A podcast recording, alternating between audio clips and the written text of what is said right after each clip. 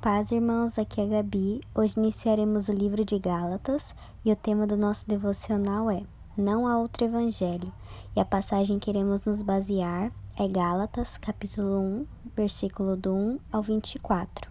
Nesse capítulo, Paulo ele fala às igrejas localizadas na região da Galácia e ele expressa ao povo sobre algumas situações que estavam acontecendo, cujo evangelho verdadeiro de Cristo estava sendo corrompido por costumes e crenças que envolviam tanto os judeus messiânicos e também os não-judeus convertidos a Cristo.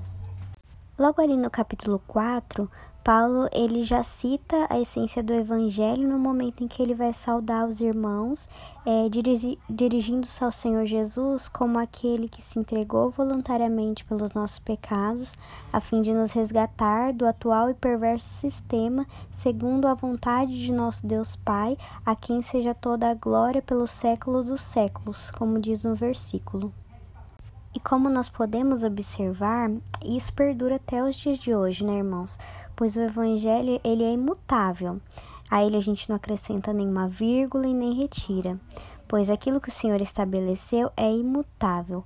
Mas quantas vezes, né, assim como a igreja da Galácia, é, nós dizemos crer no Evangelho, mas na nossa vivência acabamos praticando outro Evangelho em que tentamos colocar a nossa própria essência, que no fim, de fato, não é o Evangelho, porque o Evangelho ele é apenas um, aquele que recebemos de Jesus e que não pode vir por convencimento humano, mas em que Cristo, por sua graça, nos oferece.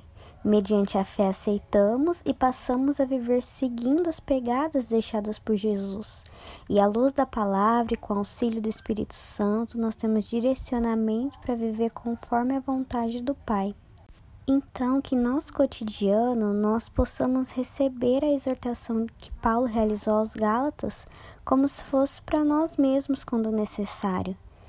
Que a gente não fuja da essência do Evangelho e que a nossa preocupação esteja nas coisas do reino e não nas coisas desse mundo terreno.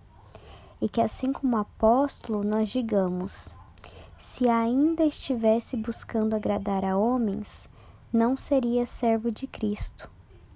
Então, durante o dia, reflita sobre essa palavra. Deus te abençoe e até o próximo devocional.